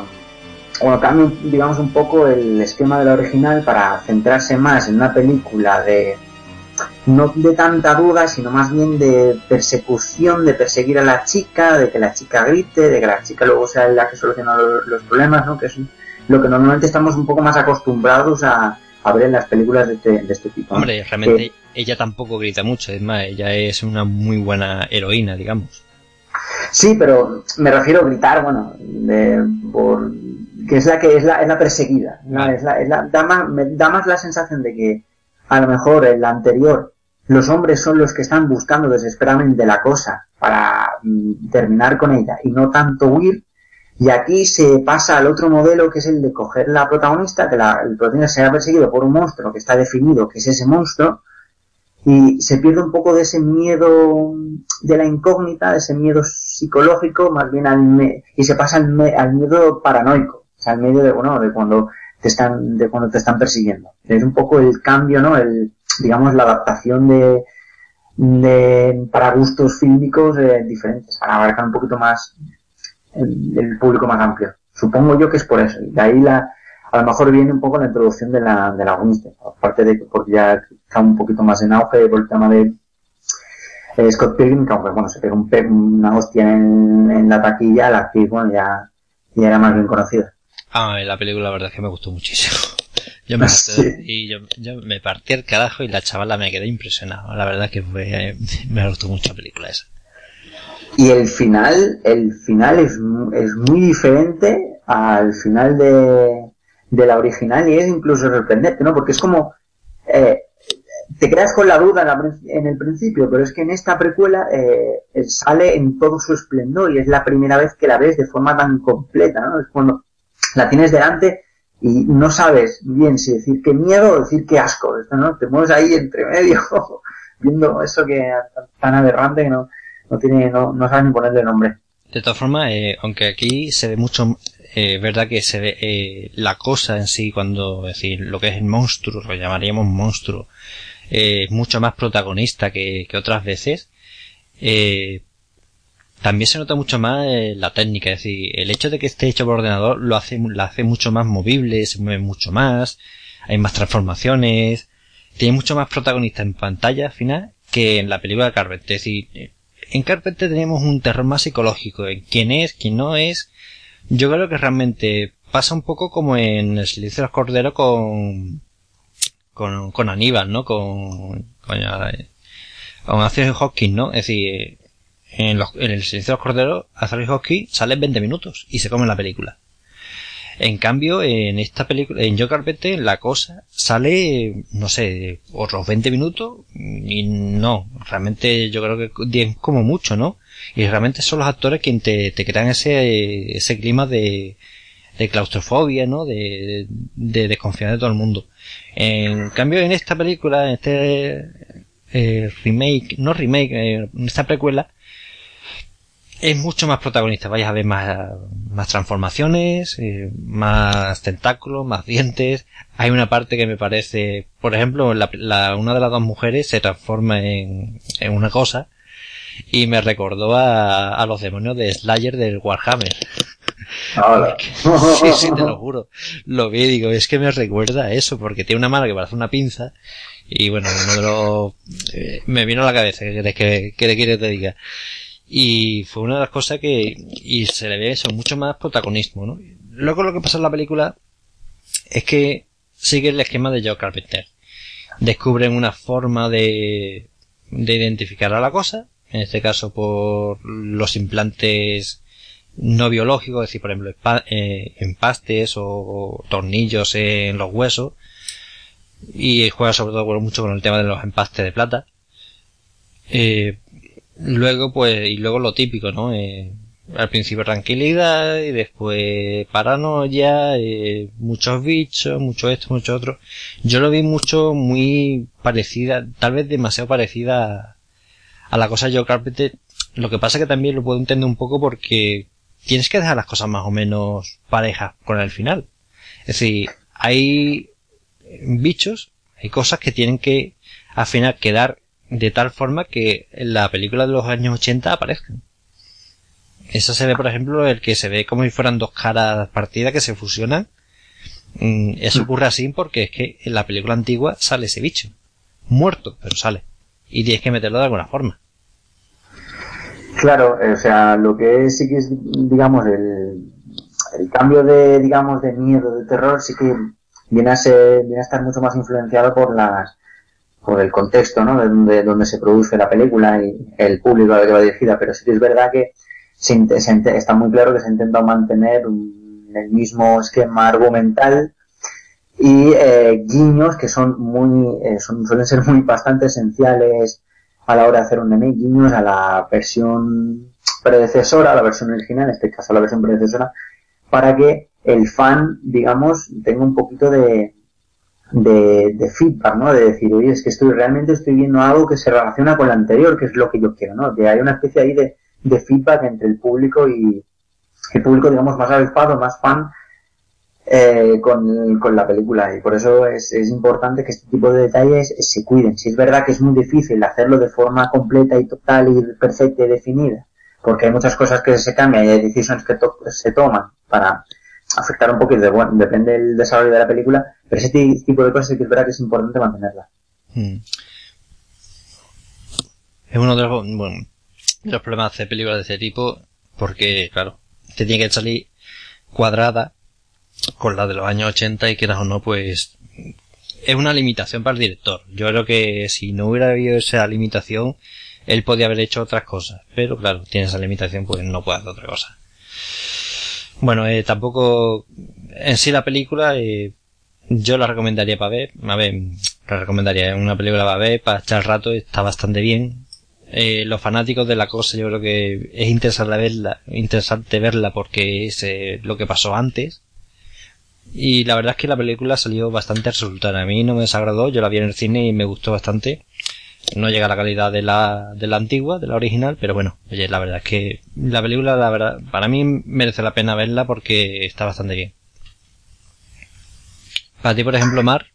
Sí, a mí, a mí me gustó, me sorprendió, me gustó, me gustó bastante, porque normalmente con los remakes hay que tener un poquito de, de cuidado, que puede salir la cosa bastante rana. Pero en este caso, no, en este caso, yo incluso diría que no es que me, me haya gustado más o me haya gustado menos, me, me ha gustado mm, de forma diferente. Aunque es como, como es, tiene un distinto enfoque y aunque falla un poco más de lo mismo, pero sí que es verdad que eh, hay cosas, bueno, cosas que, las, que las mantiene de manera argumental, pero te las explica de forma, de una manera diferente, desde otro punto de vista. Y a mí eso fue lo que, que me gustó, no llegó a desagradar. Incluso yo aún, o sea, nunca, soy un fan, muy fan de la cosa, nunca le voy a decir, no la veas porque la original es siempre a lo mejor, no, no, que va, yo siempre, yo le voy a decir que, que le eche un ojo, que le puede resultar muy interesante e incluso le puede gustar más o menos, pero, pero que no le va a desagradar, no se va a cargar su, su mito. Bueno, pues tampoco queremos dedicar mucho a esta película más que nada porque bueno, es la precuela, ¿vale? Está ahí, muy bien, realmente la buena es la, la original, aunque esta no es mala, ¿eh? Bueno, y por último, eh, hablar, eh, Bad Game es un podcast de videojuegos, vamos a hablar un poco de, de videojuegos, en este caso de, de, uno que salió en el 2002, es más... Eh, no nos libramos, ¿eh? No, no. No nos libramos. El, el Badecine no, no, no sale totalmente así. sale totalmente Badecine. Eh, la cosa es que este juego, eh, eh, la campaña de promoción o cómo se vendió, si no me acuerdo mal, porque ya hace muchos años, pero se vendía con, el, con la película original, fijaros. Me parece estupendo, ¿eh? Me parece estupendo. Si tenemos la precuela, es decir, la película esta que hemos hablado ahora del 2011, que era es una precuela, lo que pasaba en el campamento noruego. Este juego llamado The Think, de Computer Artwork, eh, es lo que pasa después, es decir, lo que, digamos, pasa, eh, lo que pasa exactamente después del final de, de la cosa de John Carpenter, ¿no? Eh, la cosa, eh, la cosa, eh, la cosa, la cosa. Exactamente. Eh, ¿Qué pasa? Que comparado con la película, salió en 2002, ¿vale? Y la película, la precuela salió en 2011. Entonces, eh, cuenta cosas de que pasó en el campamento noruego. Entonces, digamos, pues, digamos que hay cosas que chocan. Pero bueno, mmm, tampoco, esto no es un universo expandido a tipo Star Wars, que incluso ese, que de Disney, que está todo, tiene esto tiene que ir así, así, así. Pero bueno, para que si pensáis, que no vaya todo lo que pasó en el campeonato lo va a encontrar la precuela os equivocáis, ¿no? Por ejemplo, en este, este videojuego va a encontrar cosas bastantes. Bien, bueno, eh, eh, fue un juego como en 2002, como he dicho, salió. Salió en Windows, en Xbox y en PlayStation 2, en el 2000, el año 2000. Entre agosto, eh, septiembre, agosto, febrero también, en Japón. De 2003 en este caso. Eh, como he dicho, desarrollado por Computer at War y publicado por Black Label Games. Eh, la verdad es que el juego tuvo muy buenas críticas y la gente le gustó bastante. En su momento iban a hacer una segunda parte, al final que no he visto eh, trabajos de, de, arte y eso y no estaba nada, nada mal. Por ejemplo, para dar una idea, y este juego de 2002, como he dicho, eh, Metacritic tiene un 77 por parte de la revista y un 7,6 por parte del usuario. Es un juego que bastante, bastante, está bastante bien. A mí personalmente me gusta mucho. Eh, aunque si os esperáis un juego de terror, mmm, olvidaros. Eso sí, ¿eh? eh a Mar, por ejemplo, se lo dije. Dije, no es un juego de terror. Y yo creo que él os puede dar fe, fe de ello. Sí, yo venía con unas expectativas un poco diferentes. Yo me esperaba que, que iba a ser algo en plan más bien el primer FIAR o System Shock o incluso Bioshock más. Más, sí no tanto terror, terror, terror como podría ser por ejemplo un Resident Evil 2, pero sí algo en plan de, me oriento hacia los tiros, pero meto cosas de miedo. Y no, no, no para nada así, o sea, es, es más bien un third person shooter con toques estratégicos, estrategios de trabajo en equipo y de, posicionamiento y demás, con el tema de, bueno, el tema de los tiros, eh, pues un poco más, más limitado, ¿no? Que están mucho más centrados al tema de cuidaros entre ellos, mantener bien las relaciones, que sea un poquito más, entre comillas, realista. Y lo de los tiros, lo de la acción es, es como, como un poco más secundario. A mí es lo que me ha, lo que me ha dado a, lo que me han las sensaciones que me han transmitido, Eh, para poneros un poco en situación, pues mandan un equipo, el equipo alfa, si no me equivoco.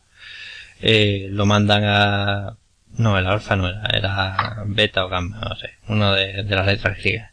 Bueno, pues manda un equipo a lo que es la base americana porque bueno, se ha perdido contacto de jugar y tú llegas allí con tú, tu personaje, con tres personajes, eh, con tres soldados más, un médico, un ingeniero y lo que es un soldado, ¿no? Y, bueno, esa primera parte que es corta la parte que tú estás en, el campamento americano, eh, poco como tutorial y bueno, pues tú tienes que investigar un poco, ver qué ha pasado, qué no ha pasado, te enfrentas a ciertos individuos, ciertas cosas. Y bueno, que normalmente, es más, como he dicho, el juego viene con la película, entonces más o menos sabes por dónde van los tiros. Tú llegas allí y bueno, pues puedes darles órdenes a tus soldados, a tu pelotón, que te vayan aquí, tal y cual, que te vaya allí, cúrame, arregla esto, arregla lo otro la, la, inteligencia artificial de los compañeros no la vi mala, la verdad, aunque a veces se queda un poco mm, parado, pero bueno, yo en general no la, no se quedan atascados detrás de una puerta. Al menos a mí no me pasó ni en ningún momento. Yo me. A ti sí, ¿no? Mí sí me ha pasado, porque yo uno de los puntos malos que le achaqué, aparte de que, bueno, el tema este de que no poder apuntar, de que apuntó automáticamente los enemigos, es un poco, un poco más modo, modo para, para manquitos. Pero luego estaba el problema principal que a mí se me presentaba, que eran los fallos que había, cajafales de inteligencia artificial, de veces que he tenido que reiniciar el juego porque a lo mejor pasaba yo una puerta, ¿no? Digo, pasas una puerta y cuando entras hay una llama ahí de fuego y te quemas y dices, bueno, entro, me, me un poco, pero cojo la munición que tengo dentro y me voy, ¿no? Y entras del tirón, no te das cuenta de ese fuego y resulta que los demás entran contigo, se queman también y luego cuando vas a salir no te da tiempo a dar la orden de, a lo mejor de, de, de, teneros, quedaros ahí, y luego tú sales fuera y el tío como que, que, parece que no ve que hay una pared ahí delante y no para de ahí de chocarse constantemente y es que no, no, no puedo darte órdenes, pero es que no consigo sacarte de ahí. Y bueno, he tenido que reiniciar el juego un par de veces en, en estos momentos, así que me toca un poquito la moral, te va de... a mí la verdad... sí, son... no, dito, dito. No, que, son demasiado exigentes pidiéndome armas y pidiéndote cosas, pues no paran de verte cosas para lo que hacen al final. Eso los cojones. Sí, porque digamos una de las cosas que novedosa que tenía el juego, el tema del grupo del pelotón era, como hemos hablado de la película de la confianza, no fuera eso, es decir, los personajes eh, tenían una barra de confianza. Eh, si esa confianza eh, estaba la típica barra, pues iba reduciendo o aumentando dependiendo si le dabas munición, si se la quitaba, la curabas, no le curabas, ciertas cosas, ciertos factores. ¿Qué pasa? Que si llega el momento de que la barra se vuelve de verde a amarillo, dice, bueno, te voy a seguir, pero no te voy a hacer caso. Y si llega a rojo, o ya sé que la, la barra desaparece, es decir, se va hacia, digamos, eh, directamente se ponen a disparar lo loco y te puede matar. eso me ha pasado una vez solamente, pero me ha pasado. Eh, digamos, era la, una de las novedades que traía el juego, por ejemplo. Eh, una de las novedades más interesantes y para mí la mecánica principal que marca la jugabilidad de, de The Thing, aparte de bueno que te puedes mover de segundos afuera, te tienes que un poco suministrarte eso, y es que tienes que estar constantemente pendiente de tu equipo. Si a vosotros eh, sois jugadores como a mí, que odiáis ese tipo de misiones, las que tenéis que actuar de protección contra una inteligencia artificial que eh, va súper mega lenta o contra algo encriptado, pues este no es vuestro juego. Pero si tenéis un poquito de paciencia, os vais a tener que armar bien porque en el modo más difícil, que es en el que me puse yo, vais a tener que estar mm, todo el rato pendientes de que no les falten armas, de que les hacéis caso, de que le repartís munición y la munición escasea una barbaridad. Sí, sí, sí. ¿Vale? O sea que, es, es, ríete tú de Dead Space, que, que va de juego terror pues aquí la munición escasea y escasean las armas y vas a tener para que tus compañeros no se cabreen, porque a mí me ha pasado de que, mira, terminado acto, mira, yo a ti, a ti es que no puedo darte nada. Y tú estás medio acojonado. Así que te pego un tiro en la cabeza. Sigamos adelante y punto. Para, para no terminar así, ir con un poquito de cuidado, bien la, las cositas, porque vos, a vosotros también puede pasar, porque a mí me ha pasado, ¿no? De que por, con tal de que el tío este no se cabrea, el ingeniero que lo necesito, me he quedado sin nada. Pero no pasa nada, porque ellos también pueden disparar, ¿no? Pero eh, ya es, digamos que entraría en un momento de crisis. Ese es el juego, ¿no? Que te mantiene ahí un poquito en tensión y te desespera a veces, ¿no? Eso no, no lo suelen conseguir muchos juegos. Luego también eh, ciertas situaciones que la que ahí la verdad es que se nota ciertos fallos, eh, fallos, ciertos bugs. Por ejemplo, eh, vuelves a la base noruega, ¿no? Y que en la base noruega, pues digamos, te enteras de que, bueno, sí han descubierto los extraterrestres tal y cual, pero ya mezclan con el tema de la conspiración, de que meten, ya vienen los spoilers, así que chavales, lo siento mucho. Eh, viene el ejército, bueno, mejor dicho, una empresa contrata con el ejército de, para que estudie la cosa, para un virus, para mejorar genéticamente a los soldados. No digamos al final la trama es esta, y bastante manía, pero bueno, tal vez ahora mismo sí, pero en 2002 pues era distinto. La cosa es que este, ahora, mismo este, esta trama, bueno, pues tú estás allí, tú estás allí en el campamento noruego, entras en una habitación y de pronto el juego te hace un, hace unas cuantas veces mm, cambia la vista y te viene una vista eh, centrándose en, en un bicho, ¿no? En, un, uno de los, de los extraterrestres. Y la cosa es muchas veces que no sabes dónde está. Otras veces, a mí al menos sí me ha pasado que a veces me ha pasado que no sé dónde está, dónde me lo indica, y otras veces sí. La cosa es que yo eh, esa parte lo jugué unas cuantas veces por el tema de guardado, que ahora hablaré de él. Y es que, eh, y no hice lo que teóricamente lo desarrollador quería que hiciera, que era volver sobre mis pasos, sino seguir para adelante. Llegabas a una habitación, te encontraba una persona, bueno, hacía unas cuantas cosas, y cuando salías de esa habitación no aparecía ni un bicho. Ni un solo bicho. Tú ibas y como si nada. Es más, yo me, estaba la torre ya porque era en plan, bueno, ¿para qué coño me has enseñado eso si al final no hay nada?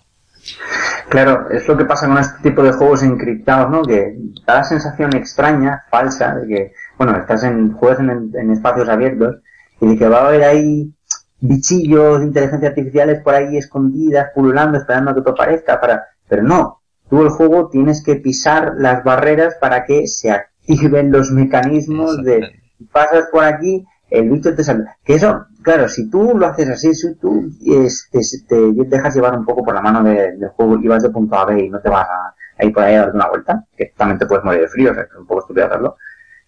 Eh, eh, el, el, los bichos incluso es que te pueden asustar, claro, porque tú sales de una puerta, te saltan siete de por delante, te saltan tres por detrás, y claro, tú no te los pegas ahí, te pones a mover como un loco del ratón, y eh, te transmite un poco eso de, de, incómodo. Hay que ver que me van a quitar vida, que me van a matar, que voy a gastar balas, no.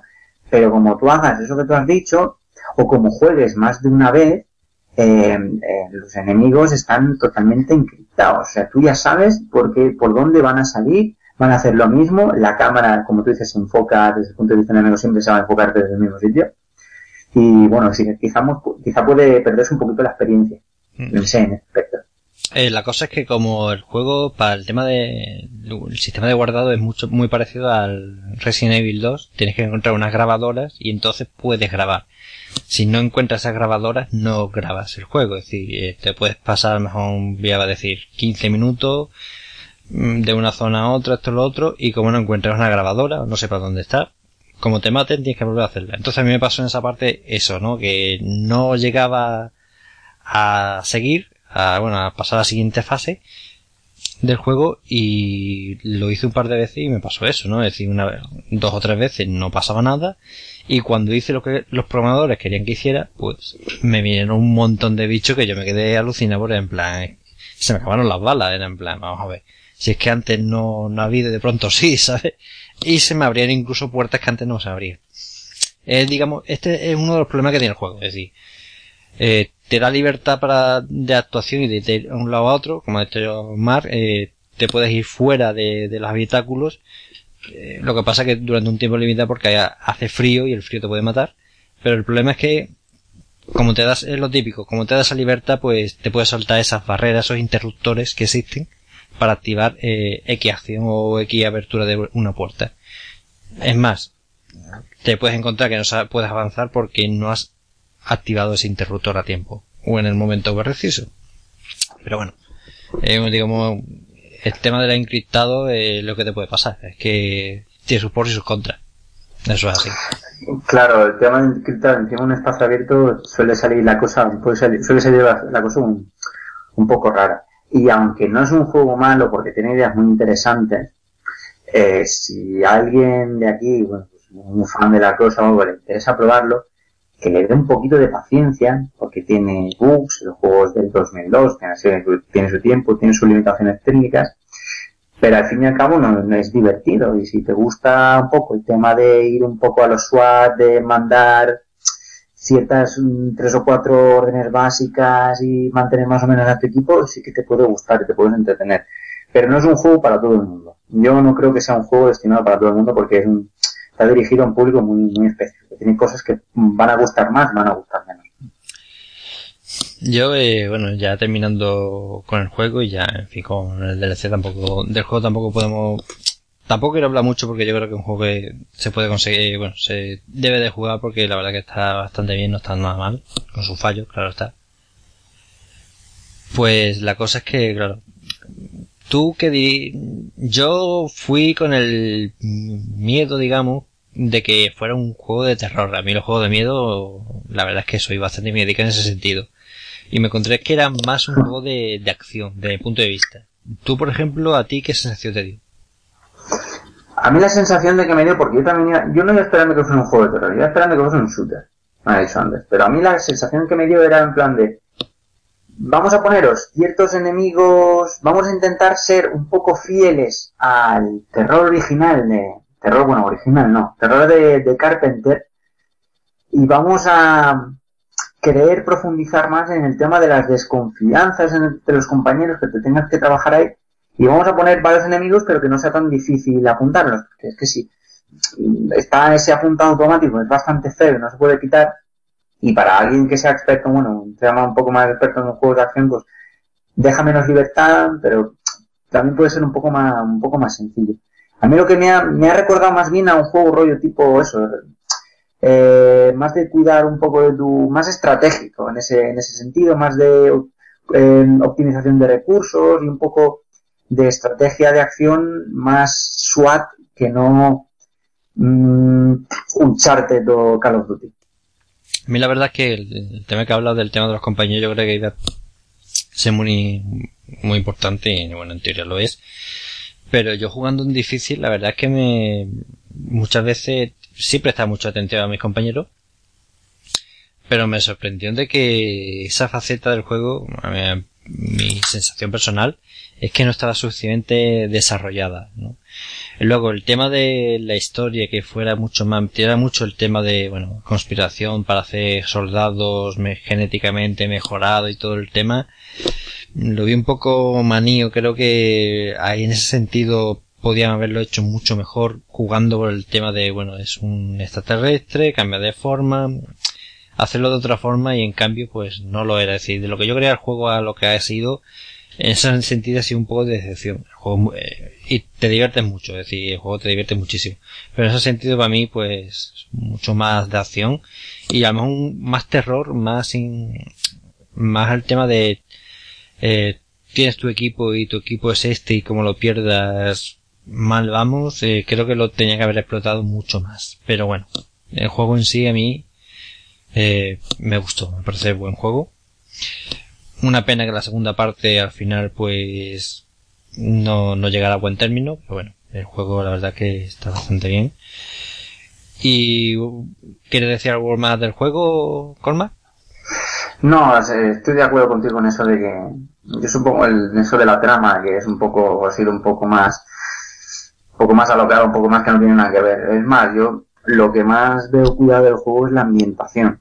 La ambientación la verdad es que recuerda bastante las películas. Y el tema del frío y demás es, es un poco inquietante como, sobre todo al principio, los primeros 10-15 minutos, temes un poco el aventurarte y explorar porque no sabes muy bien lo que te puede salir, eso es lo que creo que marca en el juego. Pero el tema de la historia yo creo que sí, porque han tenido un poquito más, un poquito, yo creo que han sido un poquito más de miedo y han dicho, en vez de quedarnos con lo que ya sabemos, pues vamos a intentar meter ahí soldados genéticos y demás que para no sé, para analizar un poquito la trama, para hacerlo un poquito más completa, yo creo que les ha quedado muy metida con cazador, que no era necesario hacerlo. No, no, no, necesario, no, no es un juego para hacer una trama compleja. Exactamente, o, o si lo haces de una forma, hacerlo de otra forma y no en lo típico de, bueno, eh, soldado eh, gracioso rodilla haciendo zapping, eh, estaba echando creo que era el guerrero americano 3.